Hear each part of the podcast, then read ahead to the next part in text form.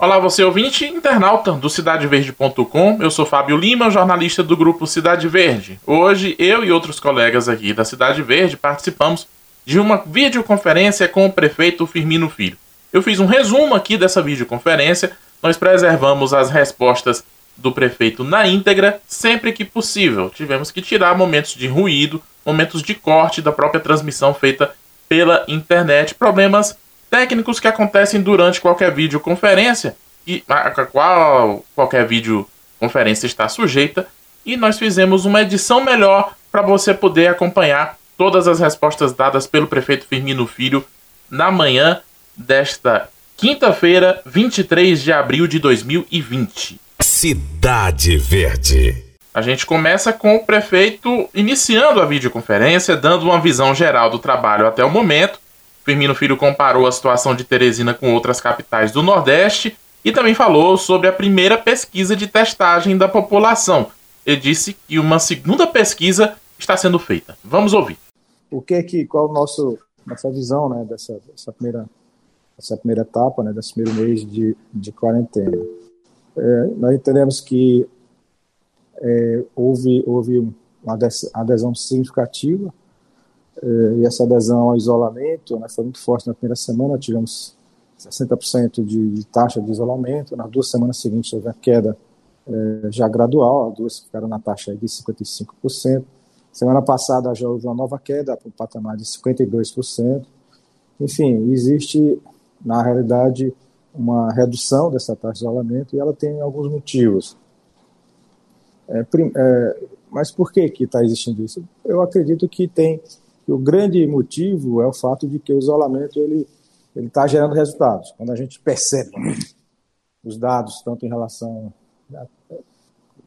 os dados em relação a Teresina com as outras cidades da capitais do Nordeste, por exemplo, a gente percebe uma profunda diferença. É, Teresina e, e Aracaju são as duas cidades do Nordeste, das nove capitais, somente duas capitais que estão, é, digamos assim, mais ou menos a, a, preservada né, de todo esse tsunami que está tá correndo o Brasil, está correndo o Nordeste. E, e, outra cidade também que chama a atenção, que deveria ser observada, é Salvador, que apesar do tamanho, não está tendo os graves problemas que tem, por exemplo, Recife e, e Fortaleza. Né? Aqui, quer dizer, você tem graves problemas em Fortaleza, graves problemas em Recife, graves problemas também na cidade de São Luís. É, é, alguém me disse que a situação lá em São Luís é o governador propôs ontem lockdown completo. É. E, e, é. Acho que já está lá, né? Só porque o governador propôs lockdown completo. Lockdown completo é uma coisa um pouco acima do isolamento brasileiro que nós estamos adotando, nessa essa quarentena brasileira que nós estamos adotando. O lockdown é basicamente não sair de casa, né? Então é uma coisa bem mais. E exige, né, uma. Como diz os americanos, enforcement, muito mais drástico, mais duro do que a gente precisa no, período de, de, quarentena. Então, a então, Teresina tem, tem, até agora, tem mantido, apesar, da, apesar dos, dos casos que estão aparecendo, apesar de nós temos já sete óbitos, eu não vi ontem, basicamente, eu não vi o relatório de ontem à noite, mas é, acho que Teresina teve, teve cento, quantidade de infectados de Teresina? Cento, 136, 126, 100, mas enfim, acredito que está crescendo porque está crescendo a testagem, mas enfim, não existe, não existe 156 já. É, tá crescendo a testagem, cresce também a quantidade, isso, é, é, mas mesmo assim ainda está muito abaixo dos outros. Né? Mas acreditamos, portanto, que o, o, o isolamento ele está tá sendo assim vítima desse paradoxo, né? Seu sucesso, seu sucesso, seu relativo sucesso leva a sua a seu enfraquecimento, porque as pessoas ficam com um sentimento de segurança, acham que a vida pode voltar ao normal de qualquer jeito e pode voltar ao normal hoje. Então é importante que a gente possa ter consciência de que isso não é verdade, né? Nós somos ainda nós não vencemos a, a guerra, então estamos atravessando um mês, essa batalha do primeiro mês foi vencida, nós conseguimos resultados significativos, mas a, a, a, a curva, né, o exército inimigo ainda está presente, né, e a batalha final ainda ainda está um pouco mais na frente, né? Nós temos que nos mantermos ainda atentos a, a tudo que, que pode poderá vir a acontecer. Por outro lado, é, é, os outros dados também são positivos, né? Em relação, por exemplo, à quantidade de é, síndromes gripais na cidade, quer dizer, não, não tem aparecido nenhum tipo de, de, de surto, né? De crescimento fora da curva é, nas unidades básicas, nos hospitais.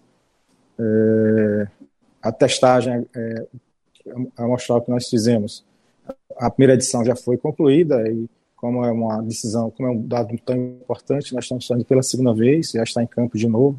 Nós testamos 900 pessoas, aliás, 870 pessoas é, no, no, fim de semana anterior. Estamos agora também testando mais 900 pessoas. É, basicamente, o resultado da primeira, ela quer dizer, já saiu, mas a gente só, como é um dado tão, tão importante, né, a gente só quer a, a anunciar com de segurança. E a segurança se dá a fazer o segundo teste para que a gente possa ter um dado mais significativo. Uma coisa interessante é que o governo do estado também está fazendo para o estado do Piauí e o governo federal também vai fazer para o Brasil. Então, deve ser uma boa ideia. Está todo mundo é, fazendo também. O prefeito Firmino Filho também falou da ampliação do número de leitos de Teresina com a inauguração dos hospitais de campanha que deve acontecer no início de maio. Que em relação às, aos hospitais, nós estamos trabalhando né, na, na, busca desse, da disponibilidade desses leitos e a meta é chegar a 400, 400 leitos né, até o final desse processo. E algo em torno de 120 leitos de UTI. Dizer, então, essa é a nossa batalha. Então, nós estamos trabalhando ali com, com, com 90 leitos, já tem 50 leitos lá no Monte Castelo, já tem 90 leitos, está sendo montado, já tem não, está sendo montado 90 leitos lá no, no lá no, no Padre, Padre, lá no lado de Fraternidade são 30, a Padre Pedro Bola são 90. E temos uma quantidade significativa também lá no, no HUT. É, e estamos também, né, estamos fazendo uma, uma UTI é, agregada né, ao, ao hospital universitário, que vai comportar, é, projeto é para fazer 60 leitos de UTI agregados lá ao hospital universitário, ou seja, é, da nossa parte nós estamos fazendo um esforço robusto né, para é, na eventualidade da chegada desse pico, dessa aceleração, nós temos condições mínimas de atender a população de Teresina. É, esperando, nós não temos maiores detalhes sobre o que o governo do Estado está fazendo, mas acredito que a estratégia é semelhante e é importante que depois, nesse momento, né, com mais tranquilidade, a gente veja como é que está a, a operação por parte do governo do Estado. É, por que, que se deve, deve, se olhar não apenas para Teresina? Nós temos que olhar para todo o estado do Piauí, porque em Teresina está concentrada a enorme maioria, 90% da rede de média e alta complexidade. Então não faz sentido nós olharmos apenas para o que está acontecendo com 860 mil pessoas. Temos que olhar para o que está acontecendo em todo o interior, todas três, todo, com todos os 3 milhões e 300 mil piauienses. Então essa é uma, essa é uma visão que nós temos que ter também. A gente não pode olhar só para Teresina. Em outro momento dessa introdução do prefeito, ele ainda não estava respondendo às perguntas, Firmino Filho falou do isolamento social e disse que Teresina está atenta ao que acontece em outras capitais para poder traçar suas ações. É, além disso, né, então acredito que esse, esse relativo sucesso da, da, do isolamento contribui para que a gente possa alongar o tempo de trabalho, de espera em relação a, a, essa, a essa, esse eventual crescimento do pico. Nós temos, temos também tido é, é, é, trabalho em conjunto com a Universidade Federal. Né? Existe um grupo que está fazendo apenas, vai fazendo apenas uma pesquisa nesse sentido, é, em relação à infecção na cidade de Teresina, mas também tem vários outros grupos, e um deles, tá, é, a frente do pessoal da matemática, está fazendo estimativa na curva epidemiológica para Teresina e para o estado do Piauí. Então já existe essa, essa preocupação em buscar estimar não apenas aquilo que vem para Teresina, a gente está se preparando e acho que essa, essa, essa, essa, essa postergação do pico né, vai nos permitir ter um melhor preparo e, portanto, ter melhor condição de assistência no eventual é, crescimento. Olhar para o que está acontecendo dentro de, da Terra, mas também olhar para o que está acontecendo fora.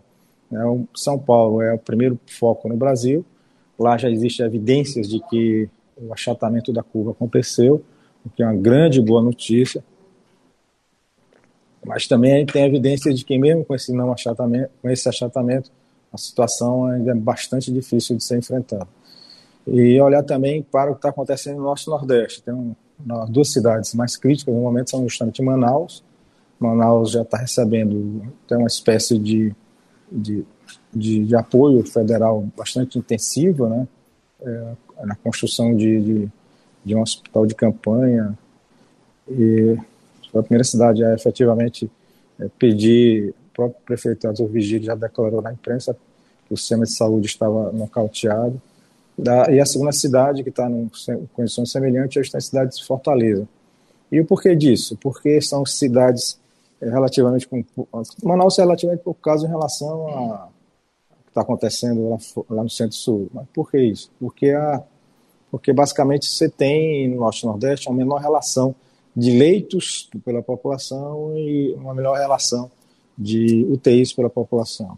Isso tem razões históricas. De onde é que vem essa? Primeiro, porque no mercado privado, a região centro-sul é mais rica e, portanto, tem mais demanda, tem mais recurso para a saúde privada. Só para você ter uma ideia, enquanto que aqui no, em Teresina você tem 8% de pessoas que têm plano de saúde particular, em São Paulo você tem 32%.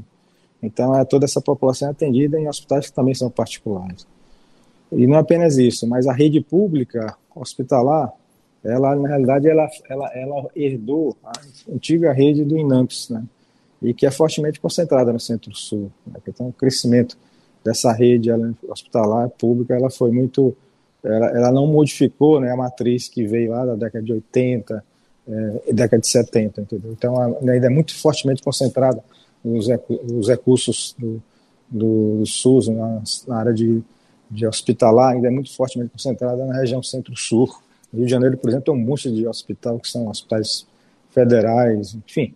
Mas é, o que nós temos, né, no, portanto, no, na região Nordeste, são capitais que têm uma maior dificuldade né, de fazer o enfrentamento do que a média do, das capitais do, da região Sul. O que nos faz mais, é, mais, o que nos impõe mais a utilização do isolamento social como a principal, principal instrumento de enfrentar essa crise. Então, era essa mais ou menos a nossa visão desse nesse primeiro momento. Passando agora para as perguntas dos jornalistas, a primeira foi sobre os gastos com a saúde, que já eram altos por parte da Prefeitura de Teresina. Houve aumento desses gastos? Como ficaram essas despesas com a pandemia? Bem, essa é uma pergunta que a gente não tem como, como responder de imediato, né? porque ah, os dados da contabilidade ainda não, tão, não, foram, não foram prestados. Né? Então, é um conceito muito específico de receita e tem que saber exatamente quais são as, os itens de despesa na, na saúde que vão entrar ainda. Mas a, a, a, tendência é essa, né? Quer dizer, à medida em que os outros setores estão inativos e que o setor saúde não apenas está ativo, como principalmente está com, está com recursos crescentes. Então, provavelmente, né, a, a resposta para a sua pergunta é sim. Nós devemos ter um aumento significativo é, de, de, primeira grandeza né, nos gastos de saúde esse ano. Só para você ter ideia, está gastando é, compra de ventilador, está gastando é, em aluguel de equipamento, está fazendo aquilo que é possível. Né? Então, nesse momento, a, a, a quem está do outro lado está caindo, à medida que está crescendo a despesa na saúde, nas outras áreas está decrescendo a despesa, e por outro lado a própria receita está caindo. Então a participação da, da saúde no total da receita vai, vai crescer, acho que substancialmente. Na pergunta seguinte, Firmino Filho respondeu sobre a entrega de novos leitos antes do pico da pandemia de Covid-19. O prefeito também falou que não cabe à prefeitura decidir sobre o fechamento dos limites com outros municípios. Mas Firmino Filho demonstrou preocupação com o Maranhão, onde vários municípios não estão fazendo o isolamento social. Olha, essa, essa questão do, dos leitos, acho que eu já falei de ilusão geral. Então, nós temos leitos já existentes, então os leitos nós estamos trabalhando para entregar para a cidade até até o início né, da, da, fase que nós entendemos que vai ser mais complicada. Então, nós queremos estar, é, acho que na primeira semana de, de, de, maio, né, com time, a escalação principal do time em campo. Então a ideia é que ter dia 7 de maio, a coisa já, por exemplo, já ter devidamente equipado, né, toda, todo o lado da fraternidade, todo, todo, o, todo o Hospital Pedro Bause, todo o anexo do HU que a gente vai, vai trabalhar, vai fazer, construir lá, construir não, vai implantar lá, e também todas as modificações lá do HUT no seu segundo andar. Então, a, tá, isso está tudo em processo, né? algumas poucas coisas já estão sendo entregues, mas para que nós possamos estar preparados aí a partir aí do, do dia 7 a 10 de maio, né? Quer dizer, a, a, o sucesso da quarentena, né, a melhora, diminui, a, prolonga né, a, a janela de espaço que a gente tem para se preparar para um eventual, eventual crescimento acelerado e, e a chegada né, da situação mais difícil. É, a segunda pergunta é fronteira. É, é difícil, quer dizer, em relação ao município, quer dizer, a gente não tem essa competência de fechar fronteiras com, com os outros municípios. Né? Então, essa, essa é uma, uma possibilidade que não está não tá na mesa. Agora, é importante que haja um controle de entrada, especialmente da Polícia Rodoviária Federal e da estadual. Né? Então, nós temos que ter esse, esse tipo de preocupação. É, em relação ao Maranhão, é, existe já uma vigilância, tanto em relação ao Maranhão quanto em relação ao Ceará. Todos os dois estados estão com casos crescentes, principalmente o, o Ceará. Aqui na, na, nas pontes, né, a prefeitura participa né, do, é, da, da, barreira, né, e basicamente somente aqueles, aqueles pacientes que estejam regulados né, que, estão, estão, sendo, estão sendo admitidos. Né, quer dizer, existe uma regulação entre é, o Estado do Maranhão e, e, e o, Centro de Saúde de Teresina, e pacientes dentro dessa regulação estão tá, sendo, tão sendo é, ontem mesmo teve uma criança, criancinha lá que estava na UPA de Timon, que foi, ela precisando é, é, vir para cá, foi, acho que não sei se ela foi para o hospital infantil, se foi lá para o HUT, mas enfim, é, é, é a gente continua, dizer, tendo esse, a regulação com o Maranhão. Agora, o que nos preocupa é o fato de que o Maranhão não tomou as mesmas medidas que o Piauí. Basta dizer que os municípios do Maranhão, vários deles estão sem, sem fazer a sua quarentena. Então, você tem, por exemplo, lá no norte do estado, vi um, vi um depoimento de alguns médicos lá do Hospital de Seu Arco Verde, que nesse fim de semana passado tiveram vários acidentados de motos, motos com, com álcool na cabeça, que vieram, que vieram lá do município do Maranhense de Aurolhoses. Toda vez eu erro o nome desse município, mas é, é município lá que fica do outro lado do Parnaíba, é, é, lá no norte do estado. Então, a, a, nos preocupa muito né, essa, esse posicionamento do governo do, do estado e do, do, Maranhão. Inclusive, eu mandei um vídeo, né, tentei falar com o governador Flávio Dino, ele não atendeu, obviamente, no momento como esse, não deve estar, a agenda dele não deve estar fácil. Mas eu fiz um vídeo para ele, justamente para pedir esse compromisso com o isolamento, sob pena de, de, de, é, de haver muito sofrimento e, ao mesmo tempo, é, a, a cidade de Teresina ela, ela, ela atende boa parte da, da população do Maranhão. Então, se nós estamos fazendo a nossa parte, nosso sacrifício, é importante que o Maranhão também faça a sua parte, seu sacrifício, é, é, do, no mesmo, mesmo, do mesmo jeito, né, da mesma intensidade. Né? Não faz sentido a gente fazer o nosso sacrifício é, e, ao mesmo tempo, na hora da, do Maranhão não fazer, e depois, na hora da necessidade dos leitos, a gente, a gente é ser, é, ser obrigatoriamente levado a, a atender entendeu? um Estado que não teve um, o mesmo compromisso. Né? Então, eu não tenho a menor dúvida que o governador Flávio Giro vai tomar medidas para endurecer né, processo de isolamento. Né? Soube até que está até com a possibilidade de fazer lockdown em, em São Luís. Eu, eu acho que a, a estratégia deles, a única falha deles, é que eles se preocupam tão somente com a ilha de São Luís e esquecem o restante do estado. Quer dizer, mesmo porque São Luís, na realidade, vai, eventualmente vai ter que atender todo o restante do estado, não vai atender apenas a sua população. Então, essa, essa discussão tem que ser feita. Né? Então, da nossa parte, a gente é solidário, né? a gente é, quer continuar a atender todo mundo, agora a gente tem que entender o momento que a gente passa, né? e cada um tem que fazer também sua conta de sacrifício. Né? Na sequência, Yala Sena, do CidadeVerde.com, perguntou sobre os critérios para a reabertura do comércio. Firmino Filho falou que o retorno vai ser lento, gradual e seguro. Olha, em relação à questão de abertura, na medida em que o isolamento é bem sucedido e dá resultados, as pessoas vão se sentindo mais seguras.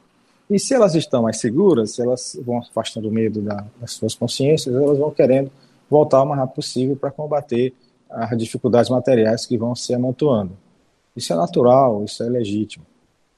Só que as pessoas não percebem que o afrouxamento do isolamento traz de volta o risco e pode trazer esse, esse, esse, esse risco, essa, essa, esse exército de uma forma bem mais brutal do que a gente imagina. Então é importante que a gente possa ter muita parcimônia, muita, muita tranquilidade nessa decisão em relação à reabertura. O que é que nós temos que levar em consideração? Nós temos que levar em consideração um conjunto enorme de, de, de informações. Não existe uma fórmula mágica que diga, ó, a partir de 0,5 você vai abrir, abaixo de 0,5 você vai fechar. Você tem que ter dados sobre o comportamento da curva epidemiológica, que é o problema, a questão mais importante.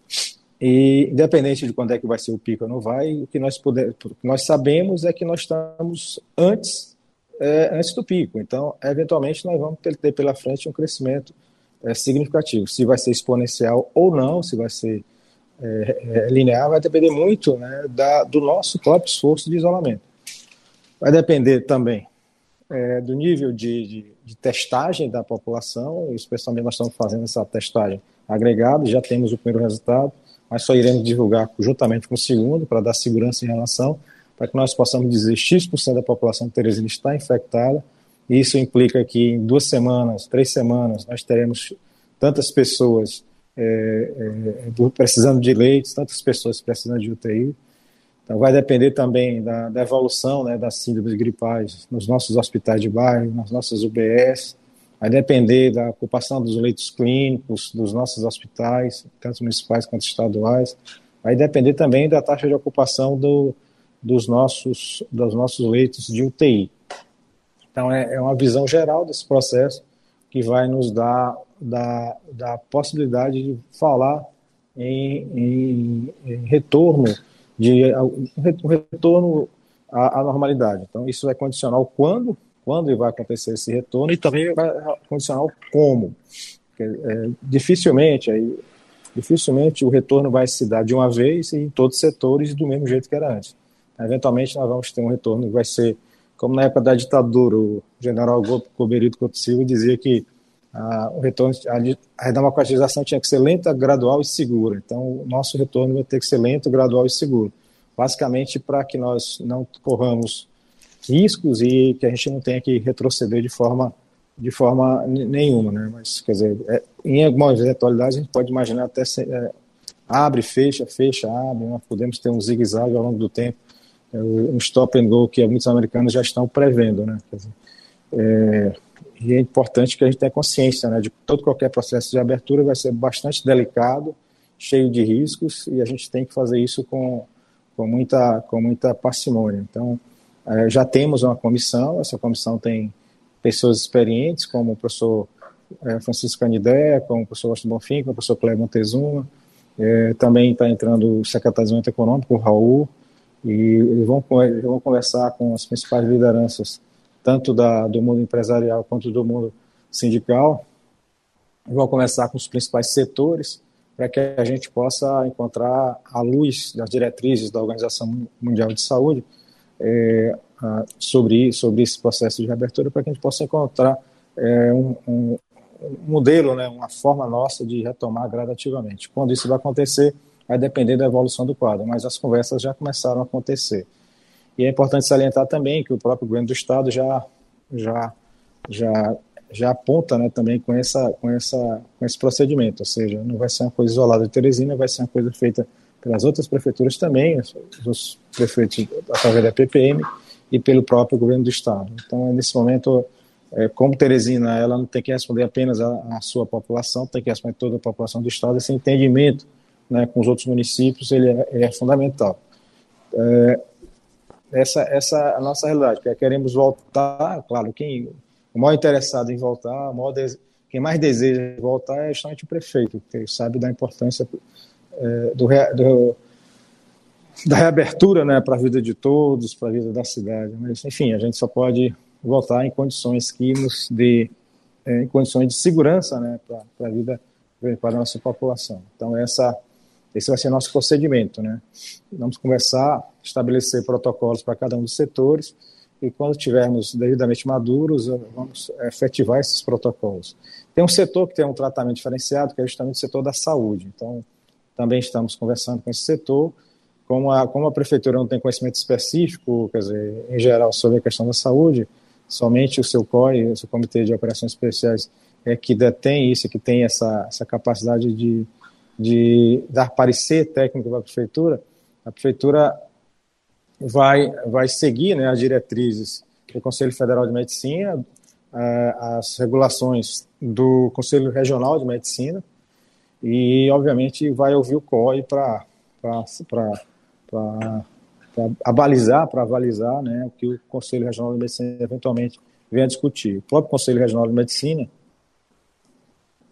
já está discutindo né, um protocolo de retorno. Então, isso aí é, a gente também está. Tá, tá, a partir do protocolo deles, nós vamos debater com eles, o COI também vai ser ouvido. Em outro momento da videoconferência, Firmino Filho falou sobre os testes prometidos pelo Ministério da Saúde, mas que não chegaram na quantidade informada. O prefeito falou que a própria prefeitura está comprando os seus testes. Bem, na verdade, fizemos muito pouco teste. Né? A, a, estratégia de testagem no Brasil era na sua primeira fase e ela não foi bem implementada. Há um mês atrás, nós sentamos virtualmente com o ministro Mandetta, ele prometeu 10 milhões de testes para todos os estados e municípios, e eu acredito que depois de um mês não chegou nem 800 mil para esses estados e municípios.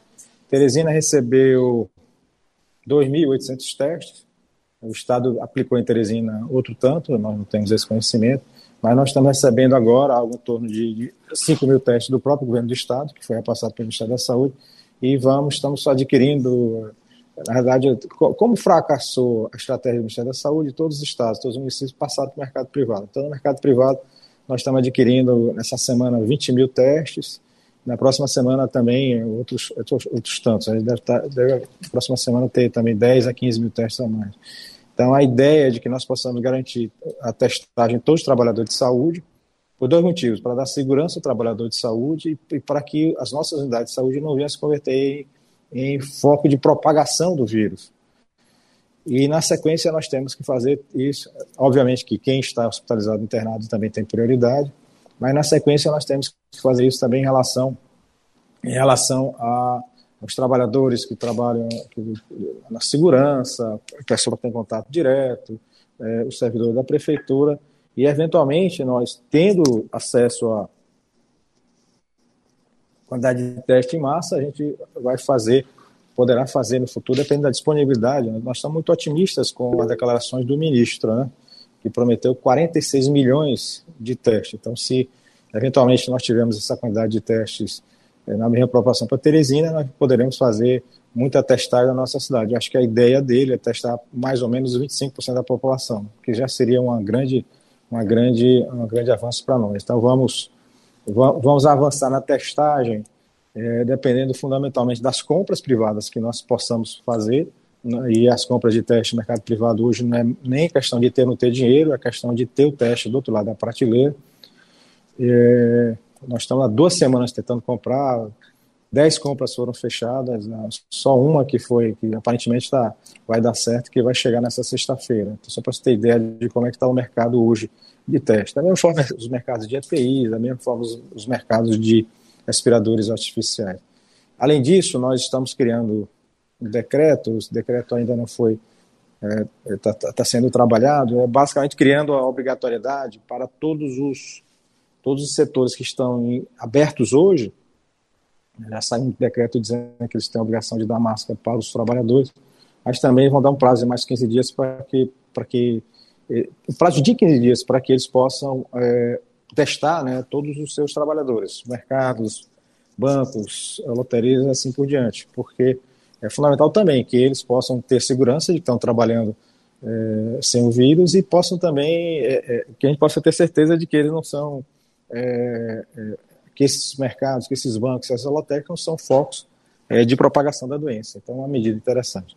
E dentro do protocolo de reabertura das, dos estabelecimentos, a gente quer colocar, é uma das condições que a gente quer colocar na mesa é justamente a, a, a obrigatoriedade né, da testagem dos trabalhadores que vão estar nesses novos, nesses novos, nesses, no, nesses estabelecimentos a serem reabertos. Então, se eventualmente é, o escritório de contabilidade vai ser reaberto, então é fundamental que todos aqueles que estejam trabalhando no escritório de contabilidade, que eles sejam testados. Nas condições, a gente acho que vai, vamos ter que discutir, debater aí com os patrões, aí, os empregados e trabalhadores. Quer dizer, o nosso, nosso debate não vai se dar apenas com as lideranças empresariais, vai se dar também com as lideranças é, é, dos trabalhadores, porque, afinal de contas, são os trabalhadores que vão para a linha de frente, que vão estar é, com a sua vida em risco. Né? Então, quer dizer, não é uma, uma loja, não é o patrão que vai ficar no balcão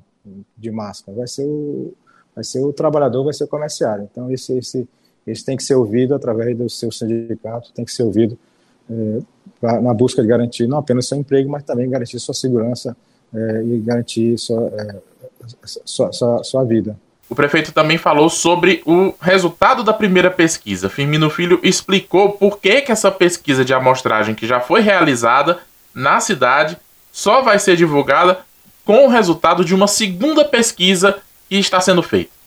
Pessoal, eu deixei de responder a pergunta, que é a história do resultado da pesquisa. A pesquisa já saiu, tem resultado, mas como é um resultado que tem é, forte impacto e é também uma pesquisa, tem, tem margem de erro e essas coisas do tipo, então, e é a primeira vez que se faz uma pesquisa desse tipo, nós estamos fazendo a segunda pesquisa para que nós possamos publicar as duas em conjunto, para que nós tenhamos maior, maior margem de segurança em relação ao resultado. Né? Então, é uma medida de, é, é, digamos assim, extremamente é, é, de muita precaução para que nós possamos ter um número que a gente de fato possa confiar e não tenhamos apenas um número a mais. Então está terminando, acredito que domingo, domingo deve estar terminando a testagem. É, acho que na segunda-feira nós vamos ter, nós vamos ter essas informações disponíveis para toda a cidade. Firmino Filho também foi questionado sobre a decisão de São Paulo internar pacientes com sintomas leves de Covid-19. O prefeito de Teresina disse que isso poderia sobrecarregar o sistema de saúde da capital se fosse feito aqui. A pergunta foi feita em relação à questão de internar pacientes leves. É, veja só, paciente leve, qual, qual, qual, a, qual a linha de cuidado? Em primeiro lugar, você tem a grande dificuldade que existe é que 85 a 90% dos, dos infectados, eles não têm nenhum sintoma. Então, essa, essa grande massa que propaga o vírus. Então, não é o paciente que é sintomático, que, que, que é responsável pelo grosso da propagação de vírus. É, o, é, o, é a pessoa que está com o vírus, mas que não tem nenhum sintoma. Que, eu aprendi com os infectologistas o seguinte, que a origem da doença é quando o sistema imunológico nosso ele super reage à presença do vírus. Quer dizer, e, e aparentemente isso é uma, uma, uma determinação genética. Em 85 a 90% da população, a reação à presença do vírus é ok, vai, derrota o vírus e a pessoa daqui a pouco está tá curada, está tá sem o vírus no corpo. Mas durante esse período de luta, que ele está infectado, desses, eh, algo chega até 14 dias, essa pessoa tem um vírus e está espalhando para os outros. A pessoa que vai aparecer, ter os sintomas, que são 10, 15% da população, são, é a pessoa onde o seu sistema imunológico super reagiu a presença do vírus, isso aí prejudicou o funcionamento do pulmão e prejudicou a chegada do oxigênio na, no nosso sangue e a retirada do, do, do, do, do dióxido de carbono. Moral da história. Moral da história, nós temos, nós, nós, temos o pulmão é, cada vez mais cheio, a pessoa cada vez mais dificuldade de, de respirar, a pessoa quer, vai, vai tossindo para tentar tirar essa coisa que está dentro do pulmão, a, a, infecção causa febre, daí essas, essas características que, que, a, que a doença tem.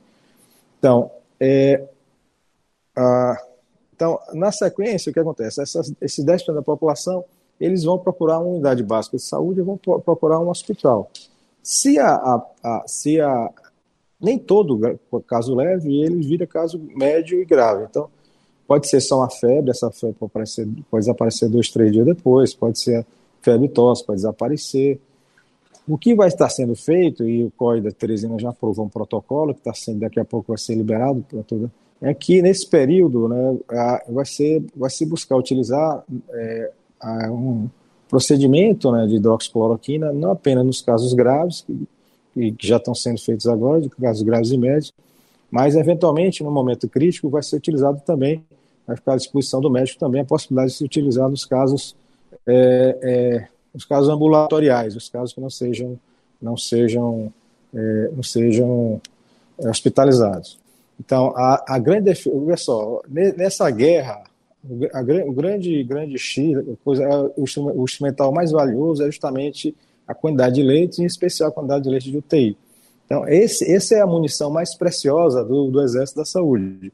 Então, essa munição ela tem que ser muito bem regrada. Então, eu acho difícil essa estratégia de estilo botar pacientes leves, eu acho que é uma coisa é que vai contra a corrente. Na realidade, a gente tem que buscar preservar esses leitos para a eventualidade da chegada dos pacientes mais medianos, mais graves. Pacientes leves têm que ficar em casa e têm que ser monitorados. O que é que nós estamos fazendo? O que é, é a nossa estratégia aqui em Teresina?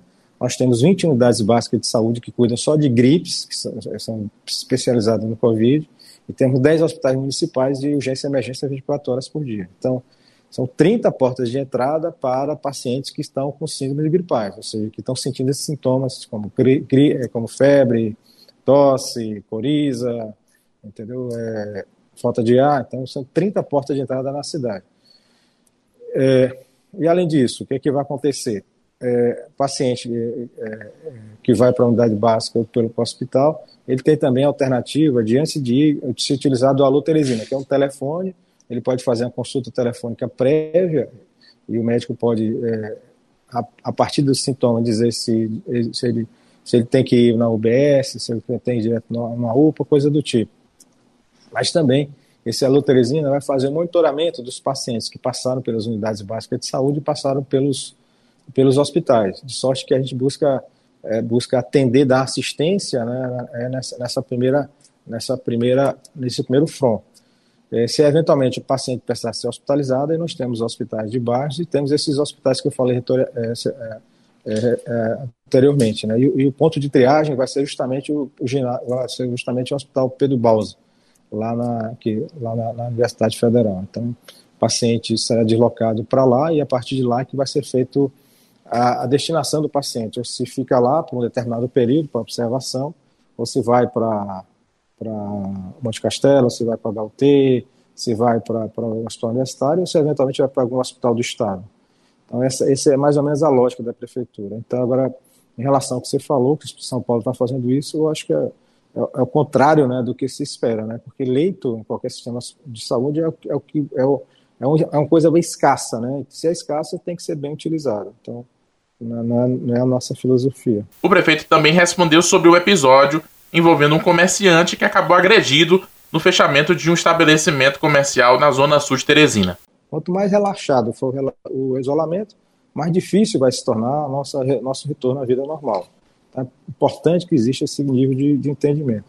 Infelizmente, né, nesse processo de monitoramento, nós tivemos alguns excessos, tanto da Polícia Militar quanto da Guarda Municipal, e isso danificou a própria imagem do isolamento. Então, foi exatamente por isso que nós determinamos a apuração desses casos que tiveram a participação da Guarda Municipal e de, de fiscalização das SDUs. E, ao mesmo tempo, também nós é, colocamos na, no comando da Guarda Municipal o Coronel John, que tem é, bem experiente, né, e acredito que vai levar, levar essa experiência também é, é, para, para o comando da Guarda. Enfim, é necessário, nesse momento de muita dificuldade, ter uma conversa séria com a população para que é, a gente mantenha o equilíbrio, mantenha a sabedoria, mantenha um bom senso. Quanto mais se desrespeitar o isolamento, mais tempo nós vamos ficar nessa situação. Então, é, essa consciência sobre a realidade, ela precisa ser, ser, ser bem, bem espalhada. Firmino Filho também falou sobre folha de pagamento e a redução da receita da prefeitura de Teresina. O gestor disse que o governo federal precisa fazer a sua parte também no socorro aos municípios. Nós não temos ainda nada definitivo em relação ao que vai acontecer em maio, mas no mês de abril a folha vai ser paga, obviamente que alguns, alguns cortes vão ser feitos, como, por exemplo, hora extra. Se não teve hora extra, como é que vai pagar? Vai ter alguns ganhos também é, em termos de redução de, de, de, folha, mas nada muito significativo. Está é, caindo a arrecadação, o semestre está caindo na casa de 37%, houve uma queda muito grande também do Fundeb, E a gente espera que até o mês de maio nós tenhamos algum tipo de, é, tipo de solução que, a partir do Planalto Central. Em relação ao FPM, já foi encontrada a solução, que é justamente a recompulsão dos níveis do ano passado. Então, para 90% dos municípios do Brasil, essa questão da receita está resolvida. O problema se encontra nos municípios acima de 80 mil habitantes, municípios que dependem fortemente do ICMS e do ISS, além das outras taxas. Então, está havendo um processo de negociação lá no Congresso Nacional com o pessoal da, da equipe econômica para que exista algum processo de segurança em relação a essas finanças nos próximos três ou seis meses. Então, vamos ter que esperar a, a decisão lá de Brasília. Agora, se Brasília falhar, então nós vamos ter muita dificuldade no mês de maio, por conta dessa queda de arrecadação, e nós vamos ter um, mês de maio bastante complicado em termos de finanças municipais. Então, nós esperamos né, que haja bom senso né, em Brasília para que o poder público minimamente possa funcionar nessa, transição, né, nessa passagem né, por toda essa crise, que nós possamos sair do outro lado minimamente intactos né, com a máquina pública né, minimamente funcionando. Esse é o nosso desejo e esse é o protocolo de toda economia que sofre uma, uma, uma, passa por uma economia de guerra, né? Como está acontecendo, por exemplo, nos Estados Unidos, como está acontecendo na Espanha, como está acontecendo na Itália, como está acontecendo no Brasil. Dizer, o protocolo dos economistas é mais ou menos simples, né? Você tem que injetar liquidez tanto nas grandes empresas, pequenas e médias, para que elas possam persistir, sobreviver durante esse período. Tem que injetar liquidez nos governos estaduais e prefeituras também, para que eles possam sobreviver, minimamente funcionar nesse período. E você tem que injetar liquidez, especialmente naquela parcela da população mais vulnerável, mais vulnerável para que ela possa não apenas é, manter-se, manter sua sobrevivência, mas também que ela possa fazer com que essa liquidez ela faça girar a economia. Então, aqui no Brasil, o Trump fez os Estados Unidos algo desse tipo é, de forma de forma estrondosa. Eles gastaram lá, estão gastando lá 2 trilhões de dólares, algo correspondente a, a 10% do PIB americano. E olha que o Trump é um cara de direita, numa economia que já é extremamente liberal. Aqui o que tem andado melhor é justamente auxílio emergencial por parte do governo federal, votado pelo Congresso. Esse auxílio emergencial está chegando, ainda com muitas dificuldades, ainda por conta da questão do cadastramento, é, mas chegou também a, ao pessoal da Bolsa Família, que já recebeu, está recebendo, já começou a partir, a partir de quinta-feira passada, o pessoal do cadastro único, logo na sequência, que, que, tem, que, é, da, que é cadastrado, mas não tem Bolsa Família também na sequência vai receber. Agora, que está tendo muita dificuldade são os autônomos, né, que estão se cadastrando através do aplicativo. Então, muita gente que está ainda sem receber, muita gente que teve problemas, especialmente CPF. Nós estamos conversando com muitas lideranças comunitárias e estamos trabalhando também em parceria com a Caixa Econômica. A gente colocou escolas abertas perto dos CRAS para poder atender essa população que queira se cadastrar com internet, com computadores, com para que com, com Wi-Fi para se, se possa fazer o cadastramento. E a gente também está conversando também com as lideranças comunitárias e agilizando esse diálogo deles com a Caixa Econômica Federal é, para que é, para que as caixas possam ter sentimento né, dos problemas que estão aparecendo lá na ponta. Os, os problemas operacionais, estão, estão aparecendo lá na ponta. Então, essa, é, esse é o protocolo, né, e a gente espera que, que em relação a tanto às empresas, grandes, pequenas e médias, quanto a estados e municípios, o, a equipe econômica, né, o Congresso Nacional, que eles possam ter a sensibilidade necessária né, para manter todo mundo vivo né, até a chegada da, da luz no final do túnel de toda essa crise. Na videoconferência, eu perguntei sobre eventos esportivos e academias de ginástica, se esses setores estão no plano de retomada das atividades na capital. A resposta a seguir do prefeito vale para todos os setores. Olha, em relação à questão dos, dos setores, todos os setores estão incluídos nessa retomada. Né? Na verdade, você vai estabelecer critérios para que você possa, possa ir, ir re, reaquecendo a economia, né? porque a economia foi desaquecida, chegou ao seu mínimo, ao mínimo do mínimo, né? o essencial do essencial, e agora a gente vai ter que retomar gradativamente essa, essa, essa ascensão, a partir de um determinado ponto. Não, não, a gente não sabe quando vai ser, se é hoje, amanhã, daqui a uma semana, daqui a um mês, ninguém sabe, essa é a resposta. A gente tem que ver a evolução do quadro. Pois bem, é, todos os setores têm que ser contemplados. Então, os critérios, tem que, tem que debater os critérios que foram colocados pela Organização, Organização Mundial de Saúde.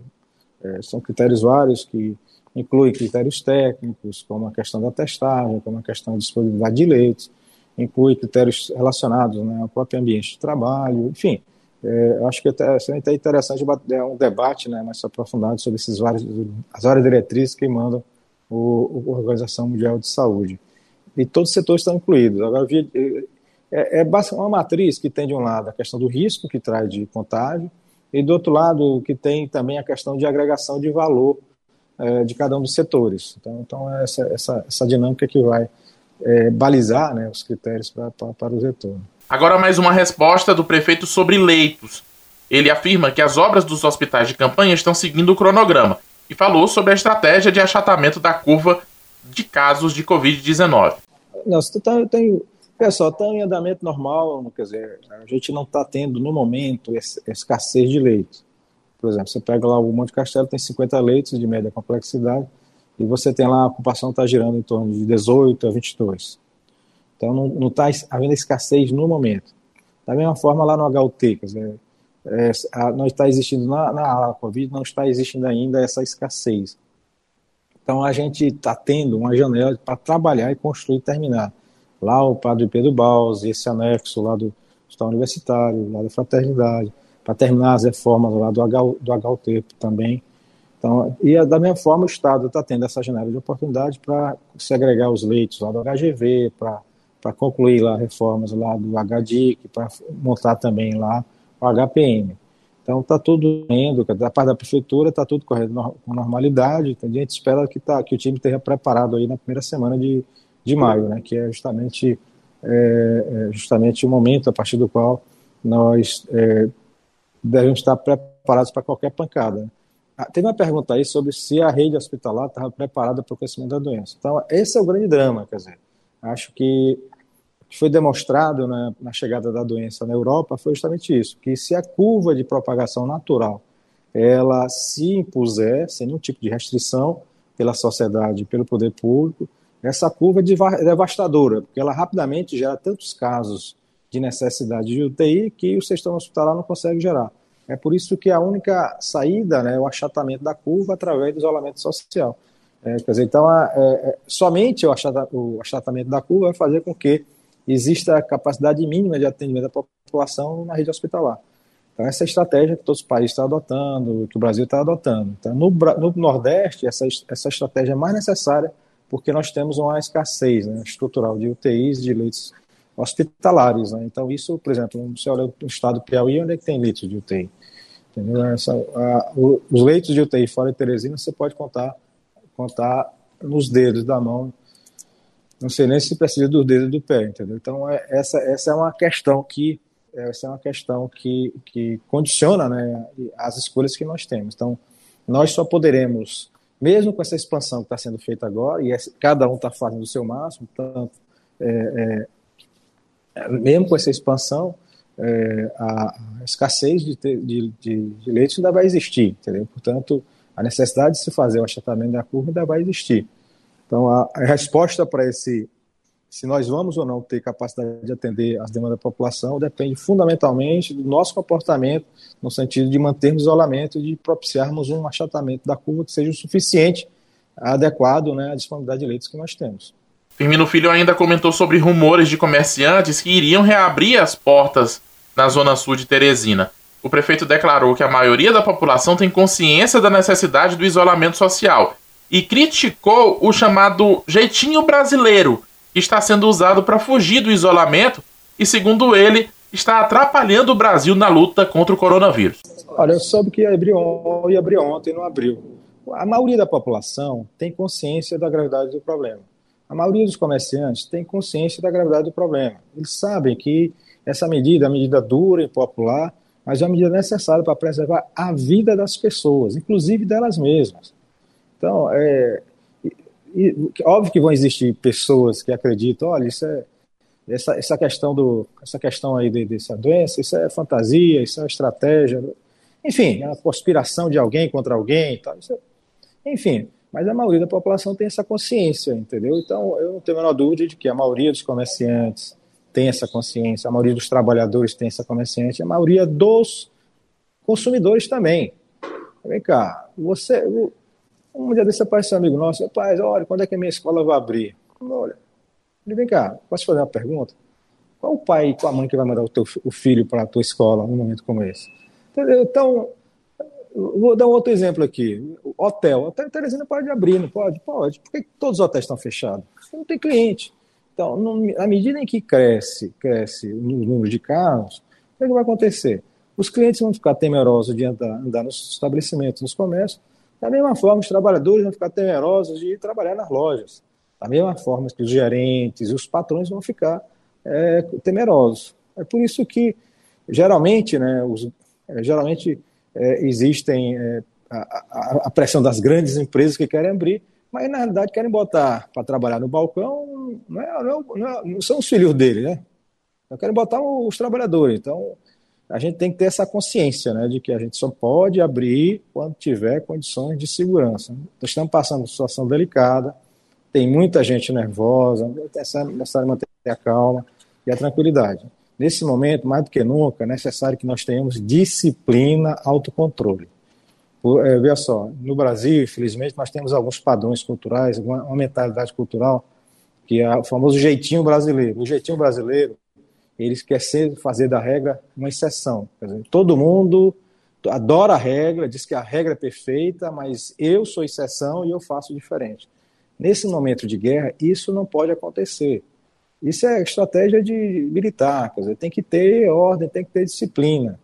Em outros países, do, por exemplo, na Ásia, uma das vantagens de qualquer combate de epidemia na Ásia é justamente essa, esse compromisso coletivo que existe. Né? Quando um primeiro-ministro diz vamos ficar em casa, as pessoas de fato ficam em casa. Quando se diz, olha, não, não, não jogue papel no, na, nas calçadas, as pessoas de fato não jogam. Entendeu? Então, a, é, essa coisa do jeitinho brasileiro tem prejudicado muito né, o nosso isolamento, entendeu? Então, a gente precisa ter, precisa ter um, um fazer até uma crítica em relação a isso, né? Porque é, é, é, essa cultura do jeitinho brasileiro tem, tem prejudicado né, o nosso avanço é, desse, no combate a, a, essa epidemia e tem também, quer dizer, eu acho que até de forma mais geral tem prejudicado a evolução do Brasil é, no seu processo civilizatório. Falar em, por exemplo, em sucesso, você tem um caso, eu estava vendo uma comparação ali do, do que aconteceu em Portugal com o que aconteceu é, na Espanha. Portugal não fez muita testagem em massa, Portugal não tem uma rede hospitalar muito significativa, mas Portugal fez um isolamento bastante, bastante duro. E não precisou, não precisou o, o, o, o primeiro-ministro português botar o exército na rua. Por quê? Quando foi decretado o estado de calamidade, as pessoas entenderam e cumpriram. E é por isso que Portugal está bem acima, é, está bem, bem abaixo em termos de, de, de, causa, de, de dificuldades né, do que está acontecendo na Espanha. Que fecharam a fronteira com a Espanha rapidamente e tiveram uma postura bastante sólida. O, o, interessante, o, a cultura brasileira ela, ela não parece com a cultura portuguesa. A cultura brasileira mais parece uma cultura italiana. Quem já foi na Itália pode perceber isso, né? Que lá na Itália sempre tem uma coisa do jeitinho, entendeu? Parece que a coisa. É, é, é, em Portugal, não. O pessoal é bem mais disciplinado, bem mais rigoroso, né? E essa é uma coisa que, nesse momento, né, essa, esse jeitinho nosso está nos prejudicando. A gente tem que fazer essa autocrítica, entendeu? Para que a gente possa evoluir não apenas nessa, nessa, nessa, nesse momento de crise, né, mas que a gente possa evoluir no, no nosso processo de, de de qualidade de vida e desenvolvimento do, do país. Se você ouviu toda essa entrevista até agora, você pode ouvir também o prefeito tossindo por diversas vezes. Eu perguntei ao Firmino Filho sobre a saúde dele se ele fez testes recentes para saber se estava com o coronavírus. Até agora só fiz dois testes. Não, não cheguei no terceiro ainda não. Eu já, dois eram negativos. É, é, é, óbvio que eu tenho, eu tenho trabalhadores que não devem sair de casa é, não podem sair de casa. Né? Então, são os trabalhadores daqueles setores não essenciais, mas tem os trabalhadores de setores que é, não podem ficar em casa, né? como no caso é, o pessoal da saúde, como no caso o prefeito. Né? Dizer, quantidade de, de, problemas que você tem que enfrentar, quantidade de ações que você tem que é, comandar, quantidade de decisões que você tem que fazer é, é, é gigantesca. Né? Nós estamos com mais de um mês, eu não consigo o que é feriado, eu não sei o que é domingo. Até ontem teve um, pela primeira vez na vida eu tive um pico hipertensivo, tu botei aquele remédio debaixo da língua, né? Por quê? Porque pressão grande, muito, sem muito descanso e tal, e eventualmente começa a máquina começa a doer, começa a pesar. Então, a partir de agora eu vou ter que respeitar pelo menos o domingo, descansar no, no sétimo dia. Né? Mas, enfim, é, é, tem feito os testes, né, eventualmente mais na frente fazer outro teste. É, como, como estão 30 dias, dois testes, no período aí, 40, a incubação de 14 dias, tá, tá, então tá ok. Talvez na próxima semana eu tenha que fazer um outro. Mas, enfim, eu acho que eu tenho uma tosse que é crônica, né, especialmente nesse período de chuva, né, e também com muito ar-condicionado, mas é, estou me sentindo bem, não tenho, tenho sentido nenhum tipo de febre, nem, nem falta de ar. Meu problema é tosse, é uma rinite alérgica que eu tenho há algumas décadas, tá? então espero que espero que, que, que, eu, que eu resista né, a esse vírus. Mas, enfim, mas tem que estar tá sempre testando. E teste não é, não é, não é vacina, né? Não é o fato de ser test, ter sido testado uma vez, duas vezes, que vai lhe dar imunidade. Pelo contrário, você tem que manter-se monitorando o quadro. Né? Então, acho que nós estamos tendo um bom desempenho, em termos de Nordeste, comparar com a realidade nordestina, acho, acho que Teresina e Aracaju têm sido duas cidades que, é, pelos números, têm tem, tem tido relativo sucesso, porque numa batalha como essa a gente não pode falar de sucesso absoluto, mas isso, isso talvez essa, leva, leva o seguinte paradoxo: as cidades que sejam mais seguras são as cidades que se sentem mais à vontade para relaxar o isolamento. Né? É aquela velha história, quer dizer, quando você você tem um carro, está sem seguro, aí você dirige com muita segurança, tem que cuidar para não bater, se bater vai gastar uma fortuna, vai ter que pagar o, o conserto do carro do outro e tal. Aí daqui a pouco você vai e faz um seguro, aí você já vai mais tranquilo e tal, qualquer coisa o seguro paga. É por isso que os seguros botam aquela história inicial, né? Ah, para que você tenha, não se esqueça de que porque para não dar o um incentivo errado, né, de que você pode bater à vontade e não ter nenhum dano, né? Então é, então é essa é a situação que nós estamos. A gente está tá vendo o que está acontecendo no Ceará, a situação do Ceará gravíssima, né? Eu não sei nem quantas pessoas já já faleceram no Ceará. É, é, São Luís também, já muita gente, Maranhão, mais, é, é, que eu vi São, Ceará mais de 120, 130, e São Luís, Maranhão mais de 60, 70. Então a, então a gente vê o que está acontecendo do outro lado e a gente acha que aqui está tudo tranquilo, como se a gente vivesse em outro planeta. Não. Nós somos ligados ao Maranhão, nós somos ligados ao Ceará, a, a, o, o, fluxo de pessoas, até bem pouco tempo que existia do Maranhão para o Piauí, era grande e até bem pouco tempo o fluxo de pessoas do Ceará para o Piauí era grande. Então, os vírus que, que, circulavam com essas pessoas, tanto do Maranhão quanto então, também estão circulando aqui. Então, a gente tem que ter essa noção, né? Então, a gente não está imune, né, ao que está acontecendo. A gente não está salvo do que está acontecendo. Uma das últimas perguntas da videoconferência é feita vez ou outra por algumas pessoas na sociedade. Todo esse trabalho vale a pena para salvar uma vida? Firmino Filho respondeu e usou a matemática para dar uma aula sobre como funciona o crescimento dos casos de Covid-19? Acho que talvez o espírito da pergunta é mais ou menos o seguinte: é, se todo esse, esse, sacrifício está sendo feito é, é, para gerar, sei lá, poucos, sei lá, poucos, poucos avanços, talvez seja essa a natureza da pergunta, eu não sei. Essa, essa talvez seja esse questionamento. Mas eu queria dizer o seguinte: existe um, um erro de intuição, de estimativa né, quando se faz esse raciocínio. Por quê? Porque é, nós, nós, seres humanos, tem, nós temos uma intuição que é muito linear. Então, é, quando a gente vê um problema aqui, dois problemas, três problemas, um, dois, três, um, dois, três, a gente intui que mais na frente nós vamos ter um, dois, três problemas. É lá no ensino médio, é quando a gente estudava a progressão aritmética, né? Que aí você via lá, de repente, aí você estudava o 2, a série com 2, 4, 6, 8, você entendia rapidamente, captava rapidamente. A razão era 2, o A1 e tal. É, quando você vai estudar PG, que é progressão geométrica, então você já tem uma certa dificuldade, mas você utiliza não a intuição, mas utiliza a razão. 2 vezes 2, 4. Vezes 2, 8. Vezes 2, 16. Vezes 2, 32. Vezes 2, 64. Vezes 2, 128. Vezes 2, 256. Vezes Daqui a pouco está mil, dois mil, cinco mil, dez mil. Aí você para assim, ó, cresceu rápido, mas... Quer ver uma coisa como esse, esse raciocínio linear? ele, ele é intuitivo em algum negócio e outros não. Quando você vai, por exemplo, tomar o dinheiro emprestado, aí você vai pagar juros simples. Aí você vê o que é o juro. Mas se você toma dinheiro emprestado e vai pagar juro composto, aí você, o crescimento do juro vai ser exponencial, vai ser geométrico. É por isso que depois de algum tempo você vai olhar assim, rapaz, eu tomei esse dinheiro para comprar esse carro, comprar essa casa, ah, tá pagando não sei quanto, todo errando tanto de juro. É justamente por isso que o juro, o juro composto, ele não é intuitivo. E as pessoas até se revoltam. Mas estou devendo tanto de juros, só paguei tanto. É porque a forma de cálculo do juro composto é geométrico, é explosivo. É por isso que se você tiver a opção de tomar dinheiro emprestado com juros simples, juro composto, pelo amor de Deus, utilize juros simples. Né? É por isso que muita gente entra na justiça para dizer, olha, estou devendo, mas estão calculando errado meu juros, estou devendo, a fórmula é outra. Então, só para dar noção de como isso é verdadeiro, foi a história do, do duas histórias, rapidamente. A história do, do prefeito de, de Milão, no final de fevereiro, ele foi para a televisão e disse: Olha, tem, tem, alguns problemas aqui, um, dois, três, um, dois, três. Nós não vamos fazer esse sacrifício todo, não, por tão, tão pouco problema. Nós temos que botar Milão para trabalhar. Milão não pode parar. Aí o que acontece? Fez VT bonito, chamou o Siqueira lá da, lá da, lá da cidade para fazer um VT, com, é, é VT divulgando a, a, os potenciais, de, as belezas de Milão para os turistas, para os investidores e tal. Um mês depois está na televisão dizendo, pedindo desculpa, porque já tinha alguns milhares de mortes na cidade. Ou seja, a, a propagação do vírus, a propagação da infecção, a propagação da, da necessidade de hospitalização, né, a propagação da qualidade de UTI, ela é geométrica, ela é explosiva em determinado momento. Ela começa devagarzinho, devagarzinho, devagarzinho, e de repente, é, de, de repente ela explode, entendeu?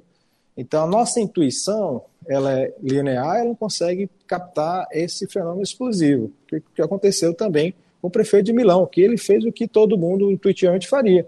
Olha, tem poucos casos agora, como é que vai ter muitos casos daqui a um mês? Que história é essa? Está ficando doido? Então, é, é isso que precisa ser, ser enfrentado, que quando a gente enfrenta um, uma propagação uma, uma propagação dessa geométrica, a gente não pode usar a intuição, tem que usar a razão. E a razão mostra claramente que um mês é interessante ver os vídeos lá do Atila Yamarino, Yamarino, em um, uma pessoa infectada, em um mês, ela pode servir para infectar 2.500 pessoas.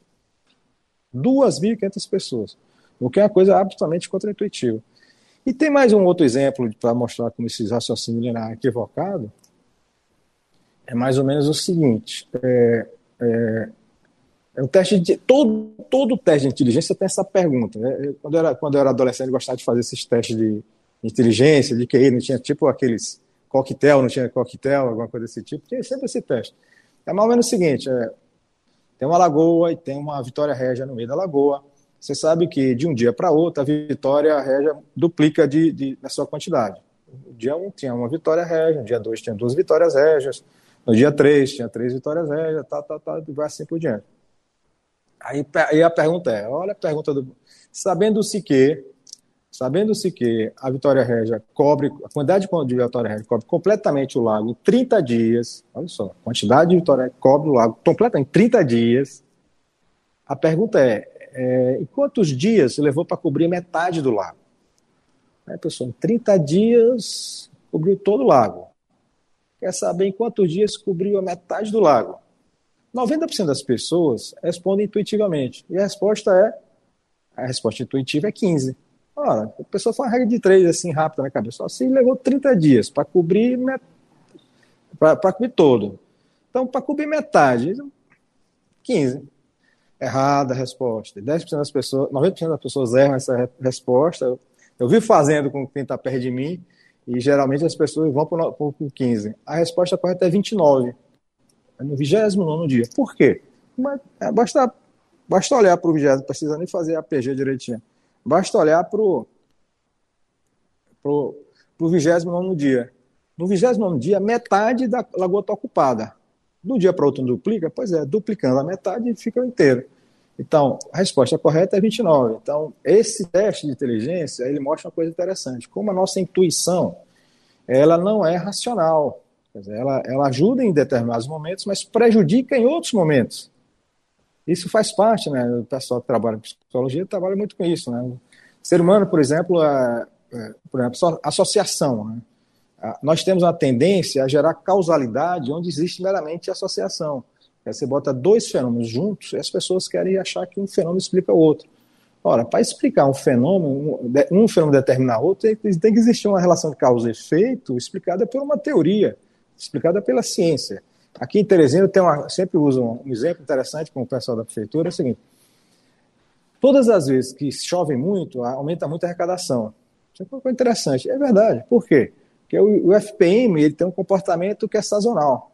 Depende da arrecadação de imposto de renda, depende das, das vendas grandes no Natal, é, de recomposição de estoque no início do ano, coisa do tipo. Portanto, o FPM, que é baseado nisso aí, ele cresce rapaz, dezembro, janeiro, fevereiro, março, abril. Até, até maio ele é legal. Coincidentemente, são os meses de chuva em Teresina: dezembro, janeiro, fevereiro, março e abril. Então, se você pega dois dados juntos, você põe, moço, FPM e, e chuva andam juntos em Teresina. Aí você procura, procura, existe algum referencial teórico que explique essa relação? Não, não tem. Não tem. Agora, a mente, como a nossa mente é, é focada em buscar encontrar causalidades, entendeu? Ela, ela, ela, ela se sente insatisfeita né, com, com essa com essa absoluta inexistência de causalidade entre dois fenômenos que são correlacionados. Então, é, uma coisa é a correlação, outra coisa é causalidade. Né? Então, nós temos uma dificuldade muito grande, é por isso que a, é por isso que a razão, é por isso que, só para encerrar, estou falando já muito, quer dizer, é por isso que a razão foi fundamental para que o ser humano pudesse sair das trevas da Idade Média e tal.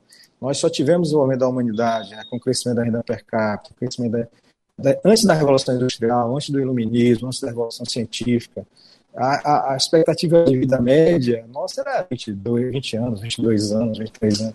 Hoje nós com expectativa de vida em 374 anos, 75 anos. Então, em Teresina, tem outros países que têm mais de 80 e tal. Então, que tudo, toda essa explosão de, de desenvolvimento material, desenvolvimento institucional, desenvolvimento cultural que aconteceu aí a partir do século XVIII, foi fruto né, do, da, da, utilização da razão é, no, no, estudo da, da, natureza, na busca de evidências empíricas, científicas, né, e foi a aplicação dessa, dessa razão, dessa ciência, né, no modo de viver. Então, nós estamos falando aqui, eu estou aqui no meio de um celular. Esse celular tem maior capacidade computacional do que todo o planeta tinha no ano que eu nasci. Eu nasci em 63. Esse, celular, esse celularzinho que está na minha frente, quando eu nasci, já existiam computadores, mas se você botar todos os computadores existentes na época, da, da CIA, da NASA e tudo mais, eu não se equipara a isso que a gente está na minha frente aqui.